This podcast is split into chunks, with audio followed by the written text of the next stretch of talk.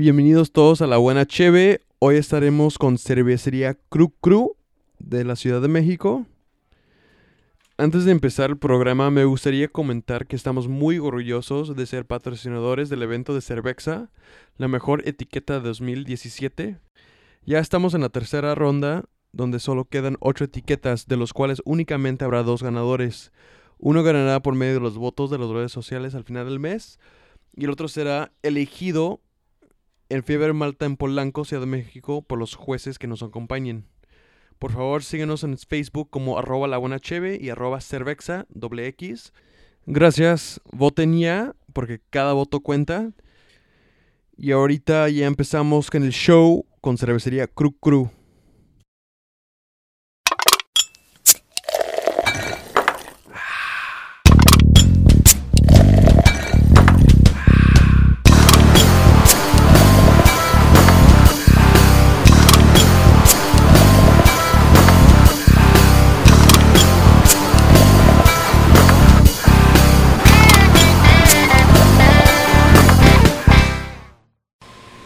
Bienvenidos todos a la cuarta edición de La Buena Cheve.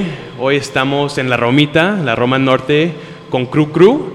Ah, hoy con nosotros es Luis, de, es el dueño y cervecero de, de Cru Cru. Bienvenido. Hola, ¿qué tal? Ah, ¿Cómo pues están? más que nada, muchas gracias por tenerme aquí. Ah, es un lugar increíble. Y pues ya tengo varias veces que he pasado por aquí. Claro. Y pues más que nada, pues para empezar, ah, ¿cómo empezaste en este mundo, no? O sea, ¿cuál fue la cerveza artesanal que te abrió los ojos a, a todo esto? Ok, primero que nada, bienvenidos. Nos da mucho gusto recibirlos. Ah, siempre es un gusto tenerte aquí en Cru. Gracias. Nosotros, bueno, la primera cerveza que yo probé artesanal fue cuando estaba en la universidad. Yo estaba, estaba muy cerca de un lugar que se llama la, la Folie Belge, que ya, Ok. no- ya está cerrado, pero era un lugar de cervezas artesanales de- ¿Aquí en México? europeas. Entonces ahí probé uf, un montón, Chimay, Duvel, Carolus, Maretsus y todas esas cervezas de Bélgica que son sensacionales pero seguía siendo algo muy alejado, ¿no? No era, no era una realidad para mí, solamente eran cervezas con sabores interesantes. Sí. Eh, la alarma. no, todo bien. Eh, es lo malo de tener un techo que mide como 4 metros de alto. Cambiar las, las alarmas de humo cuesta un montón de medio- trabajo. Medio cabrón. Sí, está cabrón. Inmediatamente, o sea, después entré a la terminé la carrera, me puse a trabajar, dejé como a un lado la industria artesanal y de vez en cuando probaba una chela europea, pero nada, nada serio. Y después de casarme ya en mi casa, que es aquí en la Roma, eh, hay mucho más acceso a la cerveza local. Sí. Ahí eh, me acuerdo muy bien que llevé a, a cenar a mi esposa, antes de casarme la llevé a cenar el Puyol. Ah, sí, sí. Y me sirvieron una carabela pale, una carabela pale ale. Wow. Y en ese momento me gustó muchísimo. Y ese fue como el primer acercamiento. Y ya después cambiándome a la Roma, probé Hércules y empecé a ir a la tienda de especialidades que se llama La Belga. Ah, y sí, empecé a probar mucha más cerveza local, ¿no? Y fue cuando de verdad fue, fue la revelación de que en México se podía hacer chela artesanal. Y de ahí pues compré mi kit para hacer cerveza, ¿no? O sea, fue como dije, ah, se puede hacer, pues voy a hacerla, ¿no? ¿Y más o menos en qué año fue? Yo creo que esto fue entre 2013 y 2014. Ok. ¿Y fuiste a comprar tu equipo aquí, o sea, en un lugar como Lo compré por chela? Amazon. Ah, por Amazon, ok. Pero un equipo de que 20 litros. Sí, un par de cubetas y Y pues ahí empezó todo, todo, ¿no? así es. Y pues ya la transición, porque miré que pues tenían como un equipo de como brincaron a 150, Claro, 200. sí, esa es como mi experiencia personal. Ajá. Eh, otro de mis socios, José Arango, él llevaba tres años ya haciendo cerveza antes que, antes que nos reencontráramos. Él me dio clases en la carrera y después una amiga en común me dijo, estás haciendo cerveza y José también, ¿por qué no, por qué no hablan? Sí. Entonces nos juntamos en un bar que se llama La Nuclear, que está ahí junto a, junto a la tienda La Belga. Ok. Nos tomamos como 10 caguamas y dijimos, pues hay que empezar un negocio, ¿por qué no, no? Y él ya tenía, ya tiene un poquito avanzado su equipo, él ya tenía ollas de 80 litros. Ok. Entonces, este, yo le propuse que usáramos su equipo, que yo me encargaba del proyecto, o sea, que, que yo me dedicaba el 100% de mi tiempo, entonces en ese momento renuncié a mi trabajo Y entre los dos empezamos a hacer todas las chelas. Él tenía mucha libertad de horarios porque es profesor. Ok, Y pues yo ya no tenía chamba. Entonces, básicamente, o hacía buena cerveza o no hacía nada, ¿no? Exacto. Entonces empezamos a hacer cerveza en un departamento en la colonia Narvarte. Ok, aquí cerca. ¿Eh? Aquí cerca. Aquí cerca, sí. Y tuvimos la suerte de que estábamos a dos cuadras de un lugar que se llama Pinche Gringo, que estaban abriendo en ese momento, que llevaba seis meses, que estaba muy de moda. Entonces decidimos mandarles, llevarles unas muestras. ajá. Dan nos recibió muy buena onda, la verdad, y, y nos dijo, perfecto, me gusta mucho su cerveza, están dentro, necesito que me traigan 12 barriles al mes.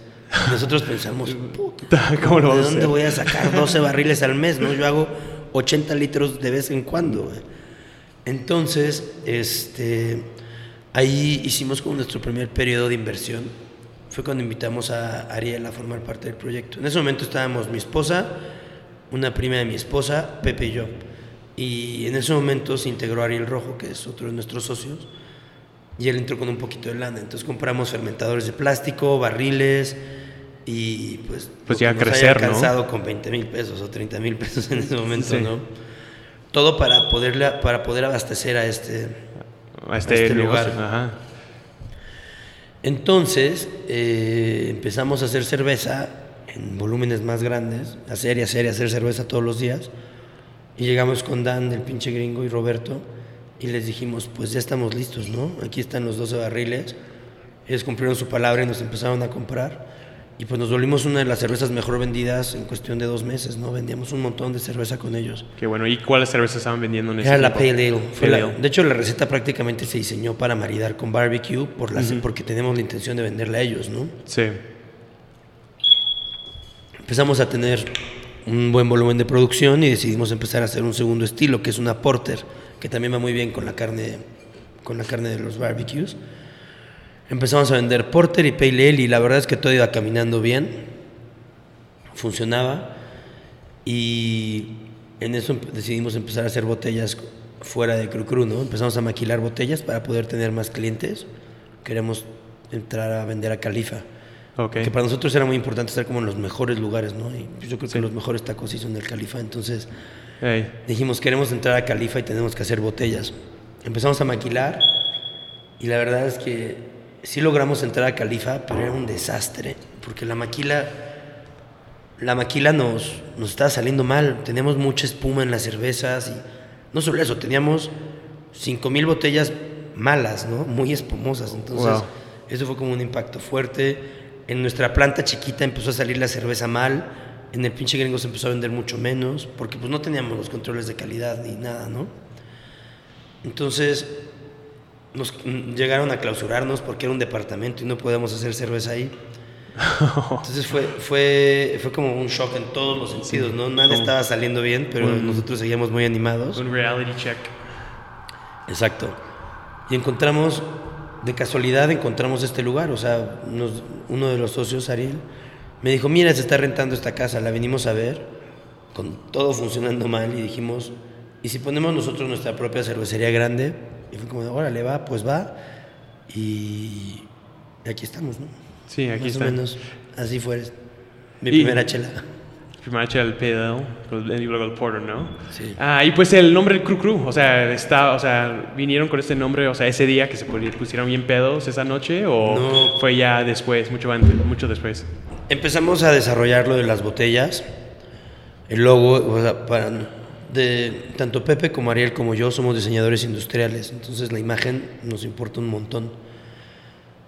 Y por lo mismo decidimos nosotros no hacerla, pero sí coordinarla, ¿no? Entonces contratamos una agencia de diseño que se llama Bala y afortunadamente un primo mío trabaja ahí, es uno de los socios, y le dije, primo, no tengo dinero, pero tengo un proyecto increíble. Le entran y nos, nos cambiaron nuestro logotipo y nuestra imagen por cervezas, Pues chingón, ya, ya cambio de servicios y producto, ¿no? a cambio de cervezas. Entonces empezamos a hablar con ellos, creo que se iba a llamar Escamol. Eh, le platicamos de Escamol y nos hicieron ver que Escamol significa muchas cosas ya, ¿no? Y que si a alguien no le gustan los escamoles, pues no le va a gustar nuestra chela. Y, y nos hicieron como re- repensar el nombre y nos, nos pusieron como objetivos, ¿no? Sí. Queremos que sea un nombre que no quiera decir nada, que sea corto, que sea catchy, que, que la gente lo adopte fácil, ¿no? Que sea un vaso vacío y que lo Hey. puedas, puedas ir llenando de contenido. Entonces empezamos a hacer una lista de nombres y de ideas y dentro de ellas estaba Cru Cru, pero Cru Cru empezó a llenar otro vaso, que era el vaso de la Ciudad de México. Nosotros somos muy orgullosos de estar en esta ciudad y sabemos lo complicado que es hacer, Vivir aquí. vivir aquí y poner un negocio aquí y hacer cerveza aquí. Entonces, un poquito este, necesitamos algo que quisiera decir Ciudad de México. Entonces, el grillo surgió por Chapultepec, Ok. por, porque es la ciudad de los grillos o algo ¿Sí? parecido. No sabía. Sí, Sí, no, creo que no, lo dije convencido, entonces. no. Eh, sí, Chapultepec es como ciudad o Valle de los Grillos o una cosa así. Este, después empezamos a escuchar, fuimos al Zócalo y estaban como todo ese bullicio de los ruidos de las palomas y de los claxons. Sí. Entonces, no hay nada más significativo de la Ciudad de México que el ruido. Y para Eso sí. nosotros, Cru Cru es la forma en la que suena en la Ciudad de México. Entonces, de ahí surge el nombre. El nombre. Ok, entonces realmente integrando pues el- la ciudad a, pues, Sí. a ustedes, ¿no? O sea, Sí, claro. Y todos ustedes de los socios son de aquí, de la ciudad. Eh, no nacidos, pero todos vivimos en la ciudad. Sí, pues todos es un lugar bien loco, ¿no? Sí. A mí pues, en, en- no sé, esa época cuando, o sea, hiciste tu primera cerveza, te juntaste con tus socios y ya estar aquí, o sea, aquí en la Romita, ¿ya qué año llegaron aquí? Aquí llegamos, nos entregaron la casa en octubre del 2015, Ok, hace ya como dos años. pero nos la entregaron destruida, la tuvimos que restaurar bastante. Y antes el lugar, ¿qué era? Era, pas- fue muchas cosas. Sí. Eh, esta casa está aquí desde 1700 y algo, 20 y algo. Y era la casa de los monjes de la iglesia que tenemos aquí a la espalda. Ah, ok. Esa iglesia es la segunda iglesia de toda América y la construyó Hernán Cortés. Wow. Este, entonces- Bastante historia. Sí, exacto. Entonces, esta era la casa de sus monjes, ¿no? Eh, después la compró una familia política, la familia de Gilberto Rincón Gallardo. Bueno, Gilberto la compró. Y fue su casa particular. Se mudan, después tiembla muy terrible. Entonces, cuando tiembla, los mismos de la, la Roma le fue muy mal. Y aquí se metieron y saquearon esta casa. Entonces, Gilberto la retoma como sus oficinas. Y desde aquí él es como parte importante para reconstruir toda la zona después del temblor. Eh, aquí fue el Centro de Estudios para las Reformas del Estado, el CONAPRED. eh, dicen las leyendas que aquí se cabildió el IFE. Los murales que tenemos pues son mu- murales que están catalogados por el INBA. y- o sea, es una casa que tiene mucha historia. Muere Gilberto, su familia descuida la casa porque como era una de las favoritas de Gilberto, pues les daba mucha nostalgia. La prestan, empieza a tener un giro raro, ¿no? Empezó siendo como buzón del arte y acabó siendo como venta de drogas, se trata de personas y se hizo todo un rollo. En cuanto se entera la dueña, saca a la gente, a esta gente que está haciendo cosas raras, y dejan la casa vacía. Entonces nosotros llegamos y estaba muy deteriorada. Eh, Sí, me imagino. La reconstruimos, remodelamos varias partes, la adaptamos y pues pusimos una cervecería. Ese periodo fueron como seis meses más o menos. Pues de monjes, monjas a, a cerveza, ¿no? Exacto, En- combina. de 300 años. Ah, y pues el equipo que ya tiene, o sea, ya crecieron de los 80 litros, dejaron ya el, el plástico. Sí, ah, fin. Y ya están usando Portland Kettle Works. Pues que ca- acaban de venir acá a México, ¿no? Sí, Portland Killer Works tiene una historia bien padre. El dueño era contratista en Estados Unidos y pues con toda la crisis que tuvieron allá, pues nadie estaba construyendo Sí, casas y él sabía hacer muy bien, o sea, él tenía gente para todo. Y uno de ellos hacía acero inoxidable, entonces un vecino le dijo, oye, ¿me ayudas a hacer unas ollas? Las hizo y ahí nació Portland Kettle Works. Tiene seis años, ¿no? Tiene muy poquito tiempo. Eh, el papá de este gringo, este, en San Miguel de Allende, conoció a las personas correctas, les platicó que en Querétaro se hacía buena soldadura y pusieron una fábrica de tanques aquí en Querétaro. Entonces, pues, los tanques son hechos en México, pero con ingeniería de PKW. de, Estados Unidos. Ah, y el, el encargado ahí de, de México es Milcar, Milcar, ¿no? Que creo que lo conocí en el Ensenada Beer Fest. Ok, es un tipazo. Sí, sí, sí, sí, bien buena onda. Ah, y pues sí, o sea, además de, ah, pues aquí en México, ¿no? O sea, ¿ustedes están vendiendo ya fuera de la ciudad o solamente Tenemos- ahorita están aquí? Vamos a empezar a vender ahorita en Mérida y hemos vendido un par de veces en Guadalajara, pero la verdad es que estamos en medio de la colonia Roma, ¿no? Y tenemos 300 bares a dos kilómetros de, a la redonda, entonces con nuestra capacidad ahorita de 4.200 litros, pues más bien estamos concentrados en eso. Aparte de que tenemos a Califa, este, tenemos nuestro propio bar en la colonia Juárez, en Sí, Milán Terraza Cru Cru. 44, Terraza Cru Cru. Eh, entonces, estamos empezando a tener clientes interesantes y está funcionando bien. Queremos primero, pues no saturar, pero estar bien presentes en la ciudad y ya después. Ya salir, Salir. Ah, y pues las botellas están bien chingonas, me Gracias. encantan. Ah. Rodrigo, ¿no? Primo. Ah, que los hizo. Ah, pues ahorita ustedes están vendiendo más en botellas o barriles, o sea, Es una mezcla bien rara. Ahorita empezamos a vender más en, en botella, pero porque así lo decidimos. Pero, por ejemplo, la terraza consume un montón de barril. barril, sí. Y tenemos ciertos puntos de venta de barril, ¿no? Como Hop o como, como Soul. O sea, depende mucho. La botella está empezando a, a estar presente, bien, bien, bien presente. Sobre todo con las cervezas raras, que no estamos embarrilando, ¿no? O sea, la Goce Sí, es casi toda en botella. Este, la Amigos es casi toda en botella también, ¿no? Sí, pues ya platicando de amigos, ah, pues es una, una cerveza que fue viral por todo el mundo, Sí. con una pues representación de Estados Unidos, lo que está pasando allá y pues México, ¿no? Y lo hicieron con Error Diciembre Ajá. Y, con Epic Brewing. Epic Brewing. Es una cerveza bien interesante. Eh, Error de Diciembre es- siempre ha tenido etiquetas de, de políticos. Ajá, controversiales, Eh, ¿no? con- con- sí, controversiales, exacto. A mí me invitan porque yo maquilo alguna de las cervezas de Error de Diciembre. Y yo tenía muchas ganas de hacer cerveza con, tanto con Isaac como con Fer, que son la gente de Error de Diciembre. Y me dijeron, viene Dave de, de Estados Unidos a hacer una cerveza con nosotros y nos encantaría que fuera en tu fábrica, ¿no? Porque estás haciendo bien la chela, porque está muy bonita, porque él quiere conocer. Ey. Entonces yo dije, perfecto, Sí, ¿no? A huevo. No puedes decir que no a eso. Entonces llegan, hacemos la cerveza, es una neipa con mango, una cerveza bastante dulce, bastante alcohólica, tiene 9 grados de alcohol, Sí, está casi bien fuerte. 8.5. O sea, es, es- es venenosa, tiene mucho mango, fue una cerveza divertida de hacer. Entonces la preparamos y en la mitad del proceso me entero que iba a ser la cerveza de Trump, ¿no? Y más de mucho, o sea, yo ya sabía que se iba a llamar Amigos y que iba a tener como a Trump involucrado, pero no tanto, ¿no? No tanto. Ah, sí.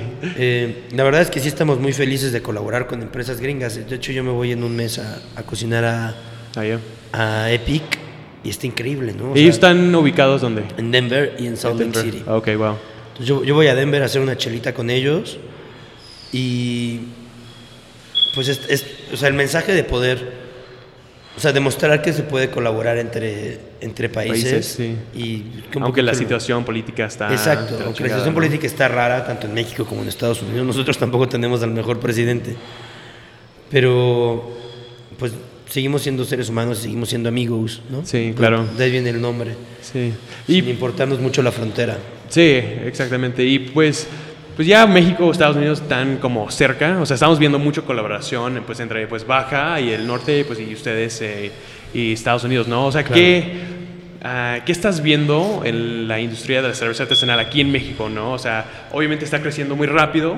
ah, pero esto de pues colaboración entre pues más bien ustedes aquí en el país y pues ya, ya afuera, ¿qué estás viendo, no? Este movimiento. Pues, Estados Unidos está muy desarrollado. De hecho, ellos están. Su problema ahorita es que ya llegaron al punto en el que están saturando su mercado, ¿no? Sí. Creo que están entre el 17 y 18% del mercado general de cervezas. Sí, es un montón. En San Diego creo que hay como 250 a 300 Sí. cervecerías, ¿no? Sí, sí, sí. O sea, solo San Diego. Ellos, su problema es que se están empezando a enfrentar a eso y están buscando otros mercados. Y bueno, México es el más evidente, ¿no? Estamos a una cuadra. Eh, y en México estamos empezando a crecer, pero tenemos un mercado súper inmaduro en el que la verdad es que no todo el mundo conoce de cervezas, que los sabores raros todavía no se aceptan tan bien. Y las cervecerías, nosotros también estamos haciendo sabores raros y sin querer, ¿no? O sea, como estamos teniendo, seguimos madurando en cuestiones de calidad y de producción. Entonces es una buena mezcla porque vienen cerveceros de Estados Unidos y nos enseñan tips para mejorar nuestras, nuestros productos Y a la vez ellos abren un poquito más de mercado, ¿no? Porque pues, Sí. en Estados Unidos ya están llenos. Ok. Y me encanta, o sea, es, es increíble colaborar con ellos. Y tener la oportunidad de ir a cocinar cerveza con ellos también está padrísimo, ¿no? Sí, O sea, es llevar Sí, un poquito de México a, pues allá, ¿no? a un mercado que está bien competido, ¿no? Y aquí en México, ¿cómo ves la, la situación, no? O sea, creo que una de las como más grandes como cuestiones y dudas es, ah, pues, ¿cuándo va a llegar ese momento de, o sea, cuándo calidad va a tener que superar todo? Porque aquí, pues, la, man- o sea, mantenimiento de calidad está medio como, meh, ¿no? Entonces, o sea, ¿cuándo crees que va a llegar ese punto de, o sea, que, o sea, si haces cerveza chingona, o sea, te quedas, si haces cerveza que, o sea, no cuadras, pues ya. Claro, yo creo que, uf, o sea, la calidad es, yo creo que el coco de todos los cerveceros en México. O sea, siempre estar manteniendo calidad y estándares, ¿no? Que la cerveza siempre sepa igual. En mi caso particular hacemos esfuerzos grandes para mantener esta calidad, ¿no? Y para seguir haciendo las cosas bien. Eh, de verdad, eh, eh, todo el tiempo tenemos un laboratorio montado aquí en la casa, tenemos, bueno, yo me certifiqué como juez y estamos certificando a todo el equipo como juez de cerveza. Estamos haciendo cosas para detectar si hay errores y saber cómo arreglarlos, ¿no? No te voy a decir que mis cervezas ahorita están todas perfectas porque te estaré mintiendo, pero yo creo que del 90% de los productores ahorita estamos en la misma situación. O sea, le pasa a todos. Ok. Y muchos estamos haciendo esfuerzos, entonces no creo que estemos tan lejos de tener cerveza de calidad constante. Yo creo que no pasa de tres años en los que ya, va a haber un buen, ya vamos a hacer un buen estándar. O sea que va a ser más fácil agarrar una cerveza artesanal mexicana y decir esta está muy buena que esta esta está rara, ¿no? Sí. Y pues qué chingón que, o sea, inviertes a tu propio equipo a, pues a que pueden mantener esa calidad, o sea, ya Claro, con el pues. conocimiento de la cerveza. Claro, esta empresa se debe por completo al equipo, ¿no? O sea, yo tengo la fortuna de estar al mando, pero tengo a cinco personas increíbles trabajando aquí todos los días. Eh. Y ellos son los... O sea, gracias a ellos estamos haciendo lo que estamos haciendo, ¿no? Yo solo soy Sí. el suertudo al frente. Sí. Ah, pues la neta que sí, o sea, es increíble que lo que están haciendo y pues como cualquier ah, empresa pues empezando, o sea, tienen que, o sea, apoyarlo, o sea, apoy- apoyar cada, apoyar cada persona en el equipo, ¿no? Ah, y pues ya platicando un poco más de pues las cervezas experimentales que tienes, Ajá. hay uno del goce con chapulines, ¿no? Sí. Ah, y pues puedes platicar, o sea, de- Claro, de- o sea, te voy a platicar de las cuatro chelas, Sí, ¿no? sí, sí, claro. Empezamos obviamente con la Pale Ale para esto del pinche gringo, que te- así se llama el restaurante. Sí, Prometo que no estoy ofendiendo a nadie. este, con este barbecue. Y es una cerveza que tiene muchas notas a caramelo y muchos cítricos en el aroma. Es poco amarga. Mucha gente me dice es que debería ser más amarga, pero la verdad es que no. Es como una cerveza para empezar a tomar artesanal. Entonces sí tiene amargor, pero no es tan marcado. Mucho caramelo, mucho aroma cítrico. Toronja, ese lado.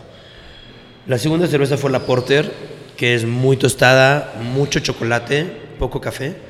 Eh, no es- no- casi no es amarga, también muy aromática, huele mucho como a maltas, a tostado.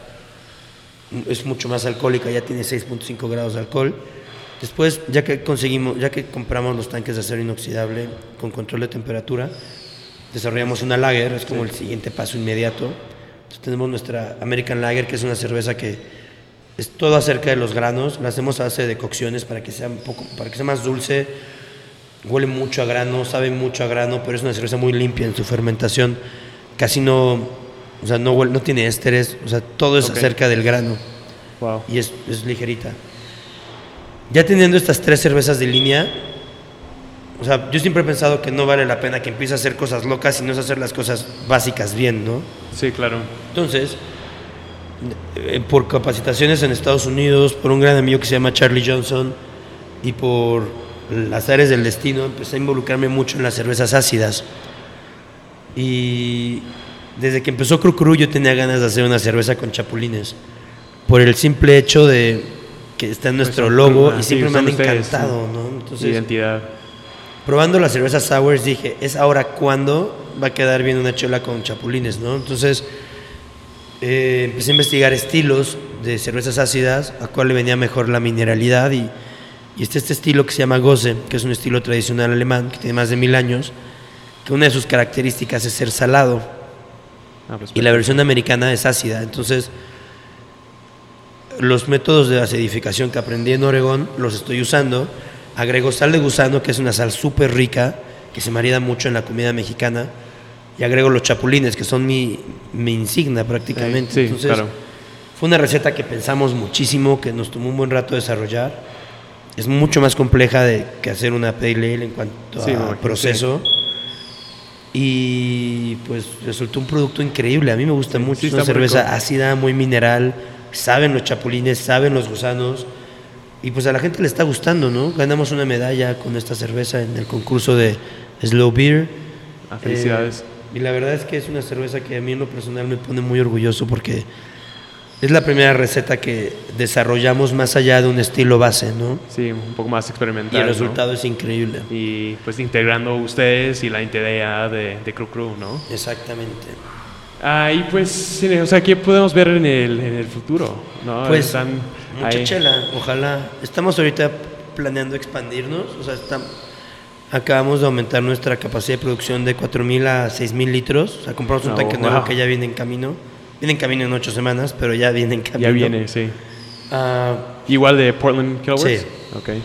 lo quería comprar con otras marcas, pero al final Amilcar me persuadió. Ok.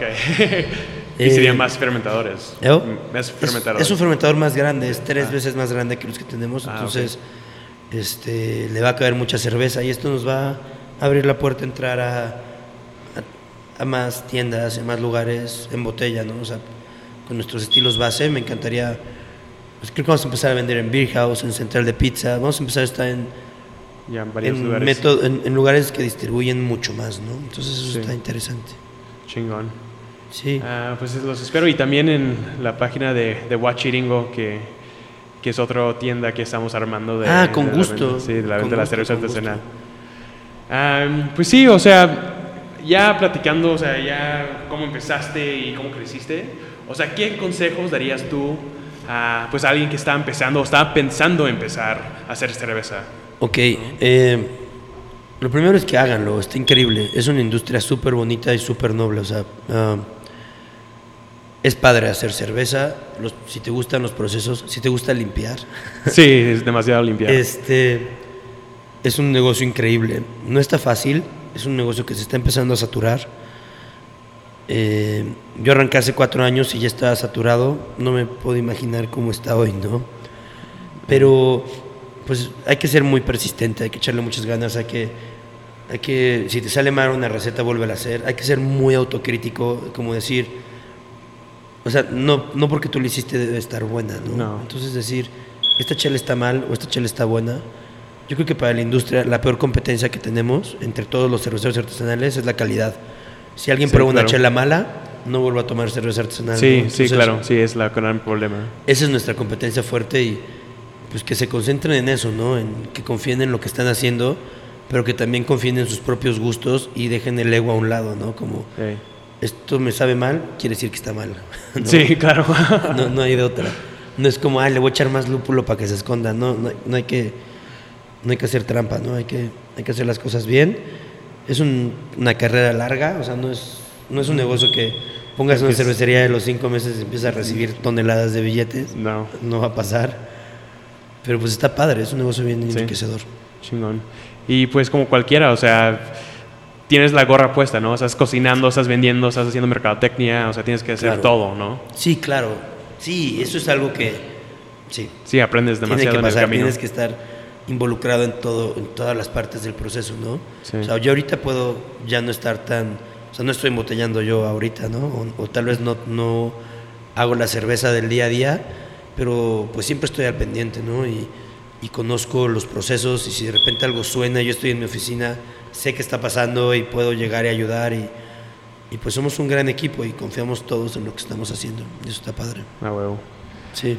Ah, y pues más, o sea, si alguien te quiere encontrar o más información de ustedes, o sea, güey, Ok, tienen- pues nosotros estamos en, en todas las redes sociales, o en todas las que podemos. ¿Como Untappd, Cru Cru? Sí, como Ok. Cru Cru MX. Estamos en Untapped, en, en Untapped estamos como Casa Cervecera Cru Cru.